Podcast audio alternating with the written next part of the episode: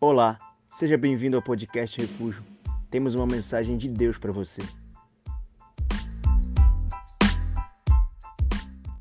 Bom, eu quero compartilhar com você um texto hoje que está lá no Evangelho de Mateus, capítulo de número 18. Esse texto ele é muito difundido, muito pregado, muito propagado, mas pessoalmente acredito que não importa se você tem 30 dias ou 30 anos de caminhada com Deus, esse é um texto que, hora ou outra, a gente precisa retornar, a gente precisa fazer mais uma leitura, a gente precisa tentar entender o que, que Jesus quis e quer dizer nesse texto para nós. Vamos à leitura, Evangelho de Mateus, capítulo 18. Quero ler com você a partir do verso 1. Se você está sem Bíblia, você pode acompanhar aí no painel. Naquela hora, aproximaram-se de Jesus os seus discípulos, perguntando: Quem é, porventura, o maior no reino dos céus?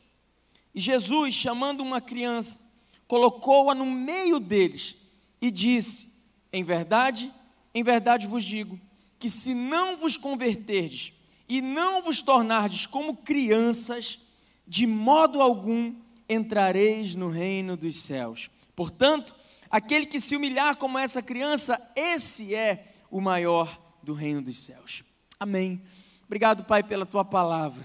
Obrigado por nos direcionar, obrigado por nos alimentar, obrigado por nos servir um banquete essa noite, Pai.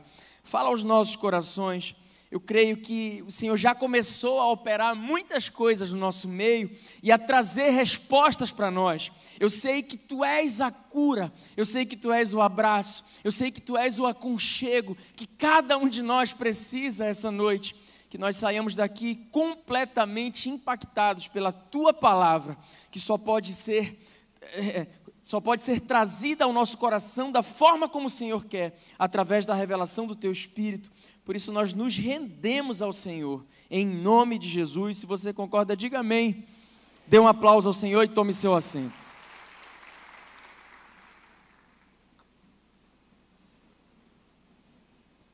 Aleluia. Nesses últimos dias, uh, eu eu sei que Deus ele fala muito com a gente através de muitas formas. E Deus está sempre falando. Deus está sempre colocando placas na nossa frente, Deus está sempre nos dando direção. Eu aprendo muito lendo a palavra, eu aprendo muito estudando teologia, eu aprendo muito indo para os meus livros. Existem muitas formas, muitas pesquisas, mas Deus fala muito comigo no dia a dia.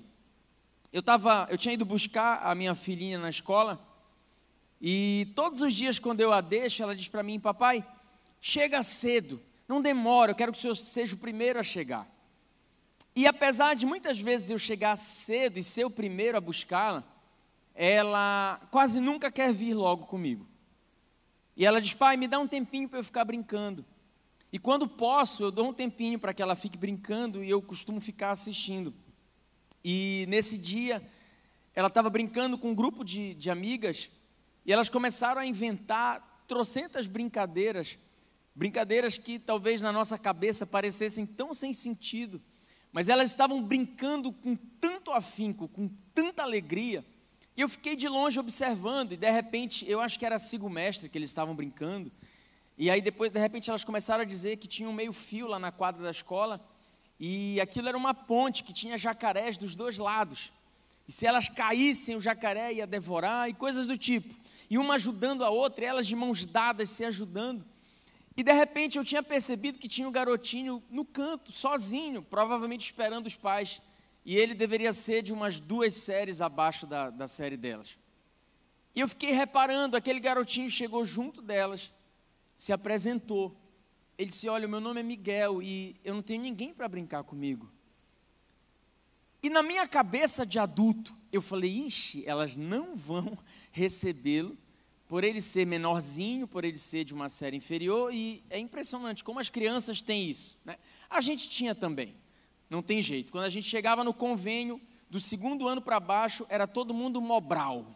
E você que não sabe o que é Mobral, era o movimento brasileiro de alfabetização. A gente se achava o cara, a gente colocava uma, ah, como é que chamava aquilo? Uma bata, né? Eu não, não sei se ainda tem isso, mas a gente botava aquela bata e a gente se achava o cara. E a gente não queria andar com a galera que era Mobral, não queria mesmo, né? tem jeito. A gente suou, a gente penou para chegar ali. Quando a gente era do primeiro ano, as meninas só queriam andar com os caras do convênio, a gente odiava os caras do convênio. E agora nós éramos os caras do convênio. E eu falei assim: elas não vão aceitar o pobre Miguel. E de repente elas abraçaram o Miguel e apresentaram o Miguel para todo mundo, e elas inseriram o Miguel, e elas começaram a proteger o Miguel na brincadeira. E Mateus capítulo 18 veio como uma flecha no meu coração. E eu falei: Uau! E se no reino de Deus, e se na nossa vida, as coisas funcionassem tal qual essas meninas funcionaram na vida do Miguel? que estava ao largo, esquecido, sozinho, sem ninguém para brincar com ele e de repente ele foi inserido num corpo, e de repente foi gerado no, no coraçãozinho do Miguel um sentimento de pertença. Agora ele estava inserido no grupo, ele fazia parte de um grupo que se importava com ele, que o amava, que segurou na mão do Miguel e caminhou com ele, brincou com Miguel. Eu falei, Jesus, a gente precisa de mais aprender com essas crianças. E aí veio esse texto no meu coração, do capítulo 18 de Mateus. Os discípulos estão reunidos com Jesus e de repente vem uma pergunta chata, uma pergunta tola, um papo furado, um assunto que eu tenho certeza de que incomodou o coração do mestre. Jesus, fala para nós aí, cara.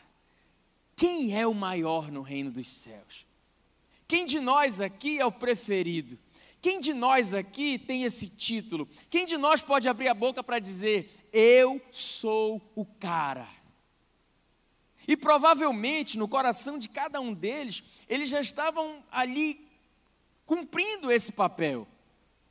Cara, João, eu vou te falar, ele ficou conhecido como discípulo amado, mas eu não quero jogar areia na tua paçoca, mas se você pensar comigo, quem foi que disse que João era o discípulo preferido? Hã? Foi ele mesmo. Ele se, se auto-intitula o discípulo preferido. Eu tenho cá as minhas dúvidas se de fato João era o preferido.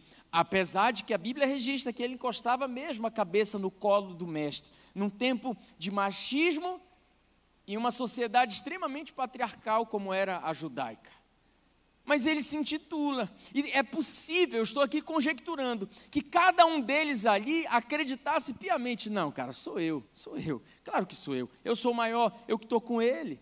É possível que João dissesse: não, eu sou o cara que encosta a cabeça no colo. Pedro dizendo: não, negativo, eu sou o responsável pela guarda dele.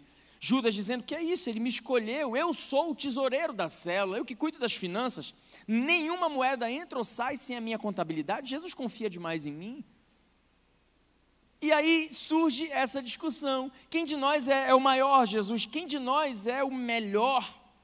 Não havia aqui uma, uma predisposição ou talvez uma preocupação com o servir, mas eu vejo neles uma dúvida sobre prestígio, poder e soberba. Eles queriam saber quem era o maior, quem era grande no reino dos céus. Aí Jesus quebra a perna deles. Paradoxalmente, Jesus puxa uma criança e, diz, e coloca no meio deles, como está registrado aqui pelo evangelista Mateus, e diz: Olha, se vocês quiserem ser grandes, paradoxalmente, sejam pequenos como essa criança. Aliás, vocês precisam é se converter para se tornarem como ela. Isso incomoda o coração de Jesus. Jesus chega a falar de conversão. E para nós, você sabe disso. Pensa num negócio que ofende a gente. No mundo eles têm trocentas ofensas. Aqui dentro a gente diz para alguém assim, cara, vai te converter. Ah, irmão, isso é pior que mexer com mãe. Vai te converter? Como assim? Jesus fala para eles: vocês precisam se converter.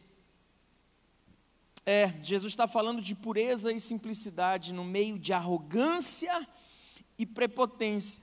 É o que Jesus propõe: pureza e simplicidade. Para aqueles caras que tinham se tornado grandes demais, que estavam com esse desejo esquisito. Aliás, um desejo muito corriqueiro nos dias de hoje. Mas sabe o que eu quero chamar a tua atenção aqui? O contexto. Porque se você reparar lá no verso 1 do capítulo 18, o texto começa dizendo: naquela hora, em uma outra tradução, naquele mesmo momento, em uma outra tradução, logo em seguida. Então existe um contexto. Existe um contexto para o momento em que os discípulos chegam com essa pergunta para Jesus. Se você voltar ao capítulo 17, depois você pode fazer essa leitura. Ah, um dia especial, ou que deveria ser muito especial na vida de Pedro, Tiago e João. Jesus acorda aquele dia e ele chega junto do núcleo dele, Pedro, Tiago e João, diz assim: gente, hoje nós vamos viver algo especial. Hoje eu tenho algo para mostrar para vocês que não mostrei para ninguém mais ainda. E a Bíblia diz que Jesus sobe o alto de um monte. E lá acontece algo sobrenatural. Como está aí no verso 2, Jesus se transfigura diante deles, o seu rosto resplandece como o sol, as suas vestes tornam-se brancas como a luz. Que experiência incrível no monte! Que experiência fenomenológica foi vivida no monte chamado Tabor. E Pedro, Tiago e João estão tendo o privilégio que eu e você não vamos ter, pelo menos eu acredito, em vida. Eles viram um Jesus que ninguém mais viu. De repente aparece Elias e Moisés, simbolizando ali os profetas, a lei, e Jesus como a nova aliança. O evangelista Marcos chega a registrar que Pedro fica embasbacado com aquilo tudo, e ele diz assim: Senhor, bom é que a gente faça uma tenda aqui no alto do monte, vamos ficar aqui, vamos ficar para sempre. É tão bom essa visão, é tão incrível. Uau! Fogo, glória e poder. Eu imagino Jesus dando uma risadinha de canto de rosto, dizendo: Calma, Pedro, você vai entender ainda o porquê que eu estou fazendo isso aqui. Essa experiência do Monte Tabor, gente, eu acho que foi uma das primeiras coisas que dentro da teologia me despertou. Foi uma das primeiras coisas que me fez pesquisar, tentar entender. Eu fui fundo nisso. Eu tentei entender e, e, e eu fico até hoje tentando ter um vislumbre sequer na minha mente o que foi que esses homens viram, por que, que Jesus fez aquilo, que experiência incrível. Só tem um problema. Logo em seguida, ainda no verso, no capítulo 17, quando eles começam a descer o monte, Jesus é procurado por um pai desesperado. E diz assim: Senhor, me ajuda. Eu tenho um filho que ora se lança na água, ora se lança no fogo. Esse pai está comunicando algo, ele está dizendo: meu filho está tentando suicídio. Eu tenho um filho com tentativas suicidas. Eu pedi aos teus e eles, eles não puderam me ajudar. Uau! Eu fico pensando de que, que adiantou aquela experiência no cume do Monte Tabor. Fogo, glória, poder, anjo, línguas de fogo. Bem o retrato daquilo que muitas vezes nós gostamos e, é gostoso de viver. Escute, eu sou pentecostal, eu amo o fogo, eu amo a glória, eu amo o cume do monte, eu amo essas experiências com o Senhor. Quem me conhece sabe, eu amo. Eu vivo experiências com Deus que, sinceramente, eu não costumo nem falar para ninguém porque são minhas e deles, é, e dele, eu, eu, eu, pratico aquilo que ele ensinou. No capítulo 6 de Mateus, eu, eu me tranco no quarto, eu vivo essas experiências do monte. Só que, muito embora esses caras tenham vivido essa experiência incrível, no momento em que essa experiência deveria produzir algo de útil, porque é o que o Evangelho precisa gerar em mim e você, um pai desesperado chega e diz: Senhor, Infelizmente, os teus discípulos que estavam no monte, que estavam no fogo, que estavam tendo experiências fenomenológicas contigo, eles não puderam me ajudar. Hum. Aí Jesus vira para eles e diz assim: Ô oh, geração incrédula e perversa. Toma-te, fala para quem está do teu lado, toma-te. Até quando estarei convosco? Até quando vos sofrerei? Tragam aqui o menino. E Jesus então repreende aquele espírito imundo sobre a vida dele, ele é curado, é liberto. Isso me traz um peso, gente. Isso me faz pensar sobre a nossa espiritualidade, sobre a minha espiritualidade, porque é possível que nós estejamos vivendo experiências incríveis com o Senhor, conferências incríveis com o Senhor, movimentos sobrenaturais nas ruas, nos estádios lotados. É a sua vez, Brasil. E aí? Quando chega na segunda-feira, quando chega no dia seguinte, é possível que o Senhor olhe para nós e diga: vocês são uma geração incrédula e perversa. Porque uma geração que vive experiências no alto do monte, mas que não torna isso um evangelho puro e simples, praticado na vida de quem precisa, aos meus olhos, diz o Senhor, é uma geração incrédula e perversa. Eu vou te falar, o que mais tem são pais como esse aqui, aí fora, desesperados, com filhos tentando suicídio. São mais de 700 tentativas de suicídio por dia só no seu país. Quase 40 casos por dia. No mundo todo, a cada três segundos, uma pessoa se suicida. E em muitos lugares, a igreja está vivendo o Monte Tabor.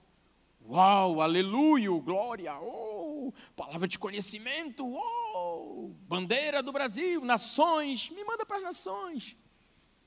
É, você está sonhando com as nações e a tua rua está morrendo. Jesus olha e diz assim: geração incrédula e perversa. Cara, se eu tomo uma pancada dessa de Jesus, se Jesus vira para mim na bucha e diz assim, incrédulo e perverso, eu acho que eu caio de joelho no chão e eu vou ficar chorando mês a fio. O que você faria, irmão? Se Jesus vira para você e diz: Você é incrédulo, você é perverso. Quando o seu líder fala isso de você, você já fica sem comer, sem dormir, sem tomar banho. Você imagina o próprio Jesus te falando isso? O que vocês fariam, gente? Se Jesus dissesse incrédulo, perverso, até quando eu vou ter que aguentar isso? Você se arrependeria? Você mudaria? Você repensaria o teu cristianismo? Isso provocaria alguma explosão dentro de você? Nesse exato momento, horas, talvez, no máximo dias, os bonitões chegam diante dele: Senhor, quem de nós é o maior? Consegue entender a chateação no coração de Jesus? Cara, vocês acabaram de vacilar e vacilar feio. Eu chamei vocês de incrédulos e perversos, e agora vocês estão discutindo quem é o maior. Bom, nesse contexto, Jesus traz a criança para o centro, nessa mesma hora, e diz: Olha, é isso aqui. Não adianta vocês subirem no alto do monte, viverem experiências, e, e crente é besta mesmo, né? Tem, hoje em dia, so, até sobe, tem gente que literalmente sobe no monte, não vê nada, mas quando desce de lá, ele acha que ele é mais crente do que aquele que ora no seu quarto. A gente vai perdendo essência. É o que acontece com esses caras aqui, porque o coração deles fica inebriado. Eles parecem perder a sensibilidade, perder a razão e o sentido. Porque uma experiência ruim deveria provocar neles mudança. E eu conheço muita gente, muita gente mesmo, que se perdeu trabalhando para Deus, que se perdeu subindo num monte, que se perdeu na soberba, que se perdeu por se julgar muito melhor do que os outros, que se perdeu porque começou a achar que é a quarta pessoa da Trindade. E não sabe que a própria palavra nos ensina que a soberba, ela antecede a ruína, ela antecede a queda. Então Jesus tem que trazer os discípulos de volta para a sua realidade. Ele pega a criança e diz: Olha, vocês precisam voltar a essa inocência. É como se ele quisesse dizer: por que, que vocês cresceram dessa forma? Por que, que vocês estão preocupados com isso? E isso é muito atual, é muito contemporâneo, porque a minha geração ela está preocupada nisso. Quem é o maior? Quem é o melhor? Quem é o PhD? Quem é que tem mais artigos publicados? Quem é que dirige o melhor carro? Quem tem o melhor apartamento? Quem tem o melhor emprego?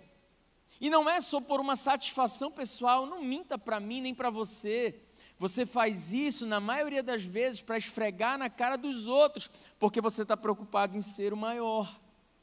E quando nós criamos os nossos filhos, muitas vezes a nossa preocupação é só essa. Nós queremos que os nossos filhos estudem nas melhores escolas, que tenham todos os cursos, que falem pelo menos três idiomas. Não criamos os nossos filhos para viverem a glória e a presença de Deus. Nós estamos todo o tempo competindo. Nós estamos todo o tempo querendo convencer gente que a gente nem conhece de que a gente é uma coisa que a gente não é de fato. E a gente adoece nessa vida miserável, tentando autenticar uma mentira que a gente contou e a gente está tentando se tornar. E por isso é tão cansativa essa vida. Você passa uma vida inteira adoecendo para ganhar dinheiro e depois gastando o dinheiro que ganhou para tentar curar a doença que você adquiriu. Essa é a vida adulta. E o pior é que quando você se torna muitas vezes o maior, quando você descobre que você tem tudo, aí vem a pior sentença que o ser humano pode ter. Você descobre que o tudo não basta. Você descobre que o tudo que te fez correr atrás a vida inteira, não vale tanto a pena assim quanto você pensava, não te preenche. E o resultado disso, frustração existencial, angústia, vazios, consultórios lotados de gente que não consegue nem entender a sua crise, porque logicamente não tem razão. O cara que está com a vida quebrada e está depressivo, você entende. Mas como justificar uma vida em que você tem tudo e o tudo não te basta? E talvez essa seja a pior das angústias que, que vão te carcomendo, porque você não consegue justificar o que você sente. Essa busca por ser o maior é o que vai te trazer essa frustração existencial e vai te tornar um mendigo, muitas vezes cheio de dinheiro, gente tão pobre, mas tão pobre que tudo que tem na vida é, tem valor. Aliás, tem preço. Então Jesus revela o que está no seu coração, que nós sejamos como criança, que nós vivamos essa conversão, que a gente possa crescer a ponto de se tornar essa criança. Isso não tem a ver com ser infantil, tá, gente? Ser como criança não é viver uma vida infantilizada, pelo amor de Deus. Fala isso para quem está do seu lado. Ser como criança não é ser infantil. E tem diferença? Tem. Porque quando nós vivemos infantilidade, nós vivemos uma falta de maturidade. Nós vivemos uma vida imatura. E a imaturidade, ela não tem a ver com a simplicidade e a pureza que Jesus está falando aqui. Ela tem a ver com a superficialidade e uma recusa em avançar em algumas áreas da vida. O imaturo, ele é aquele cara que, ele não é puro e simples. Não, o imaturo, ele é aquele cara que não quer avançar. Ele é aquele cara superficial. Ele é aquele cara que rejeita um crescimento que deveria existir. E qual é o maior problema nisso? Te digo. Todo imaturo, ele se acha maduro. Eu preguei alguns dias na Rede 1 sobre isso, falei sobre maturidade espiritual, dentro do que Paulo e o autor aos Hebreus falam para a igreja, sobre o alimento espiritual. E eu falei isso, todo imaturo ele se acha maduro. E por isso ele não busca amadurecer. Porque ele se acha maduro demais. Ele acha que pelo tempo que ele tem, pelo conhecimento que ele tem, Deus o livre, não chame um imaturo de imaturo, porque você vai comprar uma briga, você vai arrumar um inimigo. Você pode ver, a maioria das crianças, elas nem gostam de dizer que são crianças. Uma das maiores irritações eu acho que eu tinha na minha vida era isso, era quando alguém dizia que eu era muito criança para alguma coisa. Quando eu não podia entrar em algum lugar por ser menor de idade. Ah, eu tinha uma vontade de fazer 18 anos. Eu falava assim, quando eu tiver 18 anos, quando eu tiver 18 anos, quando eu tiver, eu vou fazer isso, eu vou entrar aqui, eu vou entrar ali, eu vou entrar aquilo outro. Fiz 18 e me converti. Jesus estava só esperando. Ah, vai achando que tu vai entrar aqui, vai entrar ali. Toma-te. Mas eu odiava que dissessem que eu era imaturo. Eu me achava maduro demais. É engraçado, a gente com 15 anos, a gente acha que a gente é maduro pra caramba, né? Eu tinha uma namorada que uma vez ela falou que ela ia terminar comigo porque eu era muito imaturo. Ó, oh, eu fiquei muito chateado. Eu apitei a campanha da casa dela e saí correndo também, só de raiva. E é um problema isso, sabe? Porque o imaturo, ele está sempre tentando mostrar que ele é maduro. Só que a maturidade, ela é algo interno nosso. E o imaturo quase sempre ele está fazendo força para mostrar que ele é maduro. Ele acha que a maturidade é só um comportamento. Ele tem que forçar para ele mostrar que ele é maduro. E aí, eu contei isso lá. Eu com 15 anos, eu, eu, é um testemunho. Eu, com 15 anos, eu entrei na besteira, não conhecia Jesus, uh, de entrar no meu primeiro namoro. Meu primeiro relacionamento, eu tinha 15 anos. 15 anos, 15 anos. Tinha acabado de parar de comer bustela. E eu achei que eu era muito maduro para começar um namoro. Ah, não, eu sou maduro, agora eu namoro. Até doido, bati a campa, né, para o recreio. Aí os moleques desciam tudo, é, bora. Tinha que correr para pegar logo a vez na quadra, né? E eu falava, não, agora eu namoro. Eu vou descer de mão dada. Ó, os moleques brincando de pira. Dentro de mim eu estava doido para brincar de pira. Esse é o problema. A galera subia toda suada. Ego foi muito firme. Tu viu aquele pênalti que eu bati? Ego aquele gol. E tu? Não, eu lanchei. Apaguei o dela. Tô liso. Isso começou a gerar uma tristeza. Eu tinha, que, eu tinha que mostrar que eu era maduro. Andando no corredor, de repente alguém dava uma rasteira. É, Montinho! É. Eu queria pular. Eu falava, não, não vou pular. Sou maduro agora. É. O colega chegava com o cabelo cortado. Todo mundo ia lá, é, selo, selinho, selão. É. E eu não podia. Eu falava, não, eu sou maduro. Tênis novo, é, bora pisar no tênis. Eu falava, não, não vou pisar no tênis, eu sou maduro. E às vezes eu ia de tarde para o colégio e eu falava para ela assim: olha, eu tenho que estar em casa às 5 horas da tarde. Por quê? Não, porque eu tenho algumas responsabilidades na minha casa. Eu sou o homem da casa, eu tenho que cuidar de algumas coisas. Mentira, eu queria assistir Dragon Ball.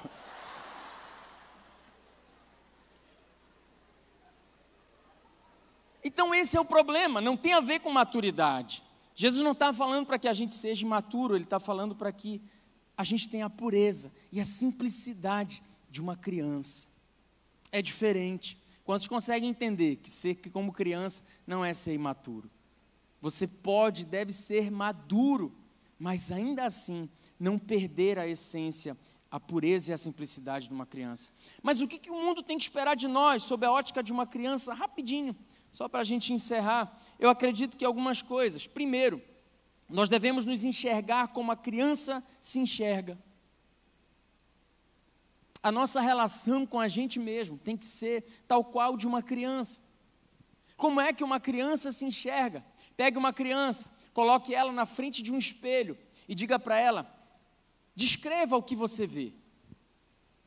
A criança vai dizer: sou eu. Tá, mas se aprofunde nisso. Ela vai dizer: sou eu. Talvez ela diga: sou eu com uma roupa bonita, sou eu sorrindo, sou eu, mas sou eu. Dificilmente você vai ver uma criança tentando mostrar aquilo que ela não é, porque ela, ela se enxerga dessa forma, ela se enxerga do jeito que ela é. A criança tem humildade com relação a si mesma. A criança não pode ver alguém um pouquinho maior do que ela. Como é que ela chama? Tio. Já foi chamado de tio? A primeira vez a gente nunca esquece, fala a verdade. Tio, você fala, tio, que tio, rapaz, sou quase da tua idade. Mas a criança, desde cedo, ela não se acha apta a te chamar de igual para igual. Ela vai te chamar de senhor, ela vai te chamar de senhora, ela vai te chamar de tio.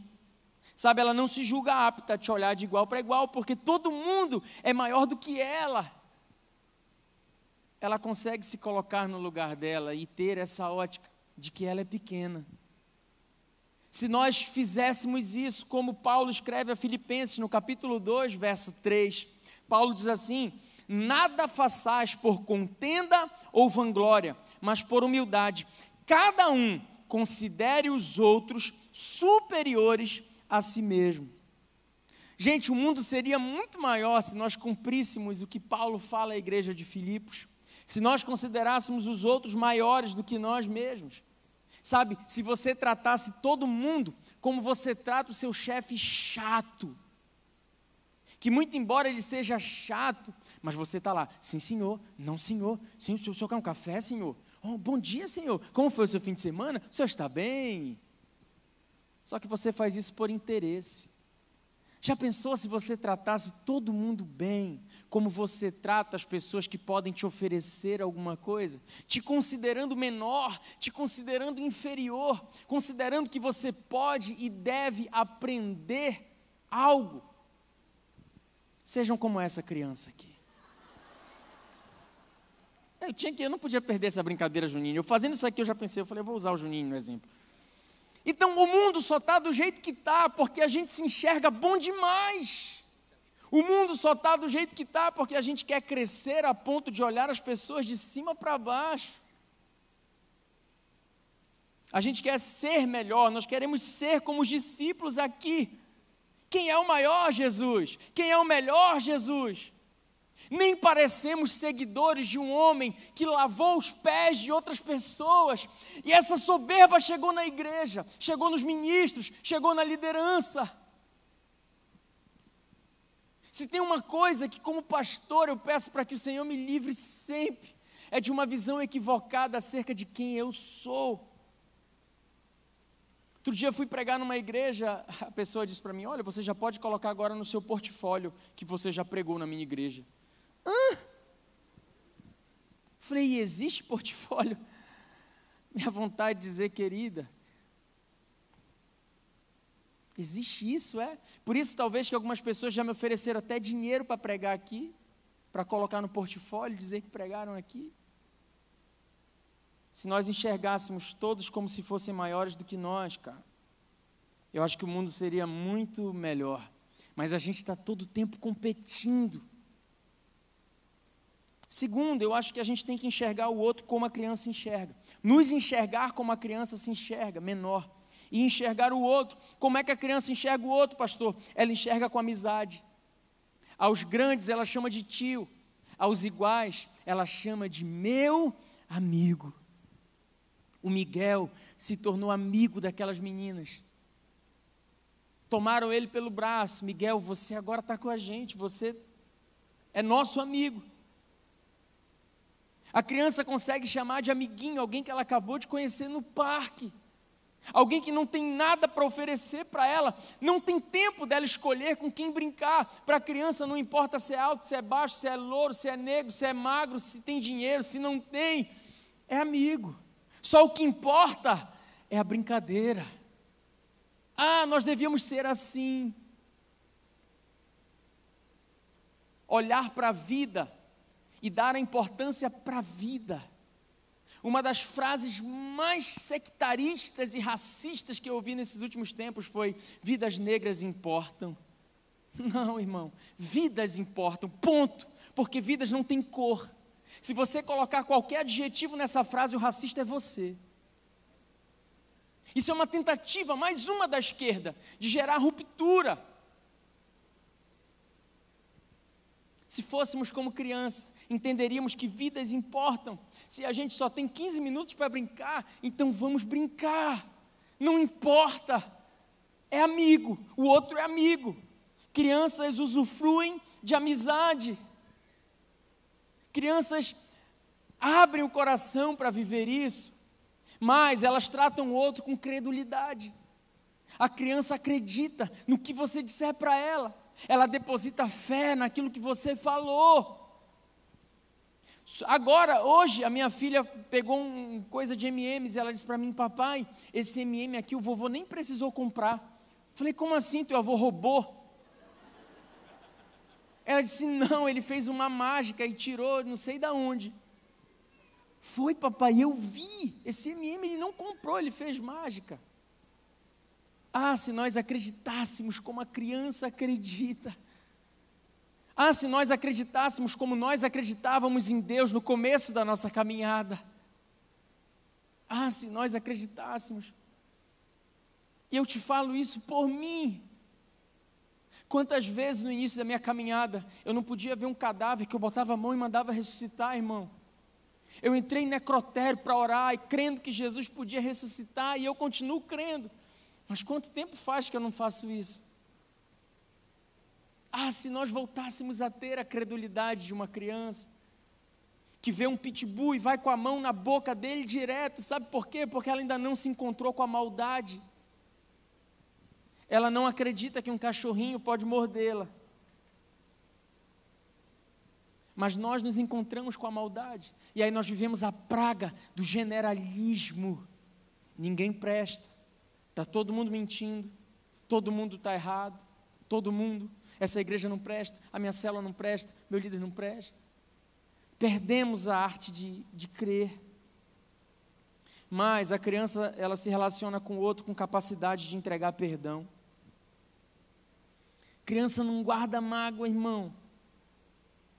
A gente não consegue esquecer o sorvete que negaram para a gente na quarta série, naquela tarde de terça-feira, às 16h40.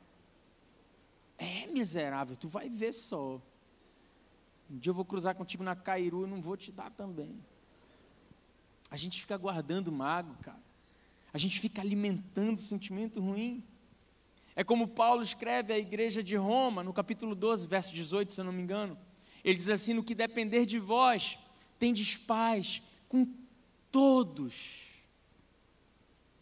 Ah, se nós fôssemos pacificadores, como as crianças são, que brigam, digladiam e logo em seguida já estão brincando de novo. Quem teve irmão mais novo sabe do que eu estou falando. A gente brigava, se batia, se xingava, logo, logo estava jogando videogame de novo, se amando, sendo o melhor amigo. Ah, se nós perdoássemos, fizéssemos as pazes como as crianças. Mas não, você tem gente aqui dentro com quem você não fala. E se você não pode chamar o outro de irmão, eu sinto muito te dizer, mas talvez você não possa chamar o Deus dele de pai. É isso que Jesus está falando. Sejam como essa criança, se convertam. Terceiro, as crianças enxergam as coisas como coisas. As crianças amam pessoas e usam coisas. Qual foi a última vez que você viu uma criança não dormir porque bandaram a peteca dela? Qual foi a última vez que você viu uma criança se descabelar e precisar ir num psicólogo porque cortaram a rabiola dela? A criança não se preocupa. Às vezes eu que tenho que me preocupar. Eu falo, filho, eu acabei de te dar isso aqui, guarde, cuide. Isso custou. Ela não está preocupada com isso. O amanhã é o amanhã. Quando foi que você viu uma criança receber uma nota de 50 reais e comprar livros pensando no seu amanhã? Ela vai comprar tudo de bombom e brinquedo, porque ela vive o hoje. Pastor, mas isso está errado. Tá bom, pense no amanhã, mas de vez em quando, solta essa criança que está aí dentro de você Viva um pouquinho mais a sua vida, curta um pouquinho mais o hoje.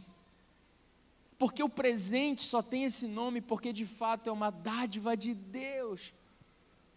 Mas as coisas muitas vezes se tornaram senhoras das nossas vidas e a gente não usufrui.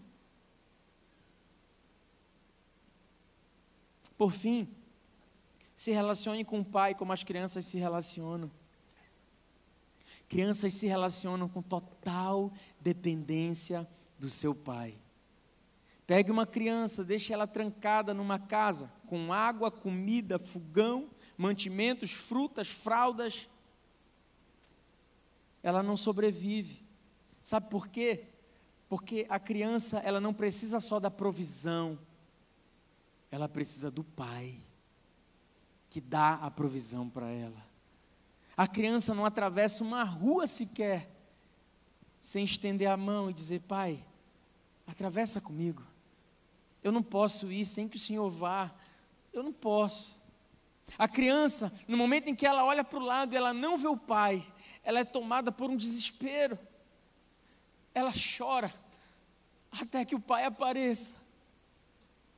Mas nós crescemos a um tal ponto que a gente se acha bom demais para caminhar sem o nosso Pai, de tomar as decisões sem o nosso Pai, de atravessar as ruas e avenidas da nossa vida sem segurar na mão do nosso papai.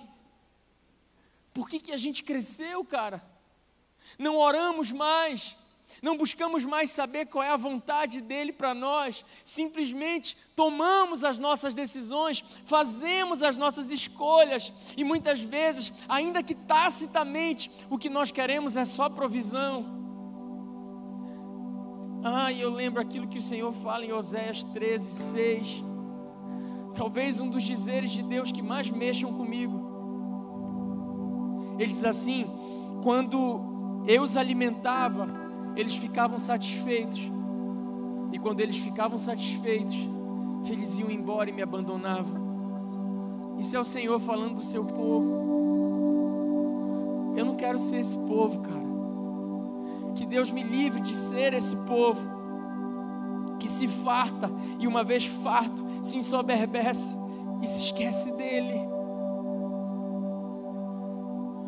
Eu quero viver essa dependência do meu Pai. Eu quero viver aquilo que Jesus falou em João 15, 5. Ele disse: Sem mim, nada podeis fazer. Sabe o que Jesus quis dizer quando ele disse isso? Exatamente o que ele disse: Nada.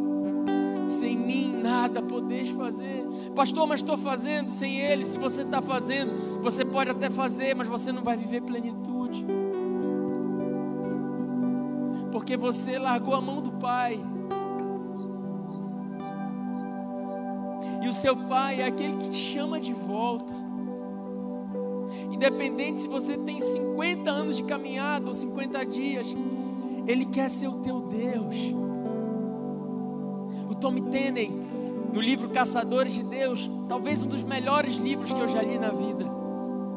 Ele diz que o nosso Deus, ele, ele tem prazer de ser caçado, de ser procurado por nós. E muitas vezes, como um pai que brinca de esconde-esconde com seu filho, ele finge se esconder, só para ele ter o prazer de nos ouvir dizer: Papai, onde você está?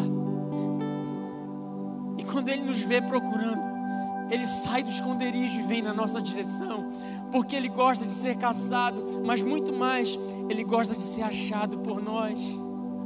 Ele gosta de ser achado, ele quer ser achado por você. Fique de pé no seu lugar. A criança, ela precisa do pai quando ela se machuca. Não existe um lugar melhor do que o colo do pai para tratar as dores. Às vezes não é nem o remédio que a gente bota, é o colo. É ouvir a batida do coração do pai, que sem dizer uma palavra diz para nós: vai ficar tudo bem porque esse lugar é o teu lugar de conforto, esse lugar é o teu lugar de segurança, filho. É o meu colo. Você pode pular no meu colo, se você quiser, você pode vestir a minha roupa. Se tiver frio, eu tiro o meu, o meu agasalho e coloco em você. para te dar a segurança que você precisa para ser o calor no dia mais frio. Eu quero te colocar no colo, diz o teu pai. Ele adora ser procurado, ele adora ser encontrado. Seja essa criança, irmão. Pule no colo dele essa noite. Se renda, se jogue. Sabe quando o meu cristianismo começou a valer a pena? Sabe quando eu vivi conversão? Foi no dia que eu baixei a guarda e falei: Deus, já chega de levar a vida do jeito que eu acho que eu tenho que levar. Eu desisto, eu me rendo. Que o Senhor seja o meu Deus, que o Senhor me conduza, porque eu mesmo não sei conduzir a minha vida. Foi quando eu permiti que Ele fosse o meu Pai, quando eu entendi que Ele não queria só ser um Senhor, Ele não queria só ser um Deus da guerra, Ele não queria só ser o Senhor dos exércitos, o grande eu sou, não, Ele queria ser o meu Pai. Quando eu entendi isso, tudo fez sentido. Quando eu entendi isso, eu entendi que eu podia pular no braço dele, mesmo em meus meus erros, mesmo nos dias mais sombrios, mesmo nos dias ainda depois de uma grande caminhada, dias de queda, dias de erro, eu sabia que nada podia me afastar do amor dele, porque o amor dele é perfeito.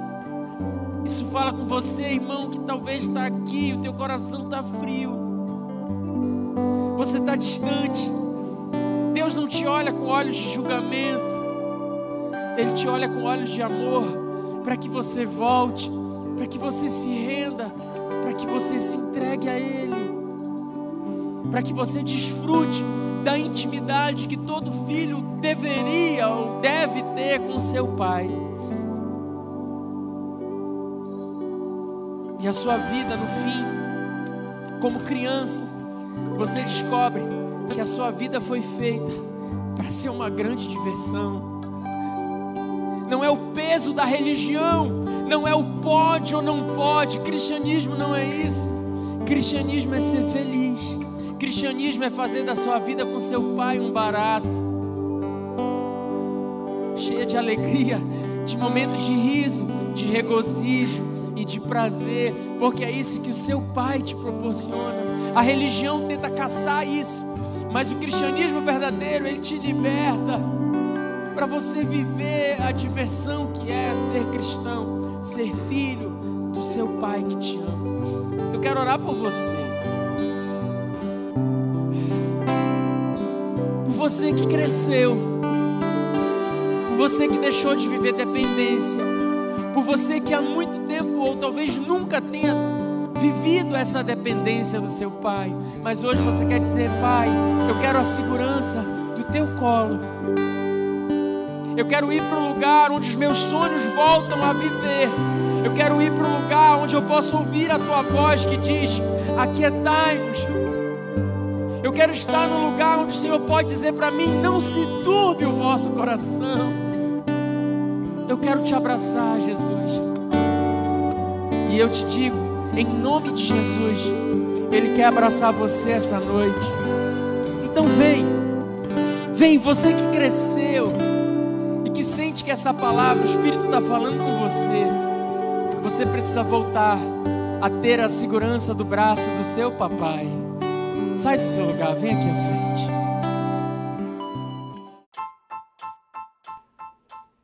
Esse foi o podcast Refúgio. Esperamos que tenha te abençoado. Para mais informações sobre nosso ministério, acesse nossas redes sociais.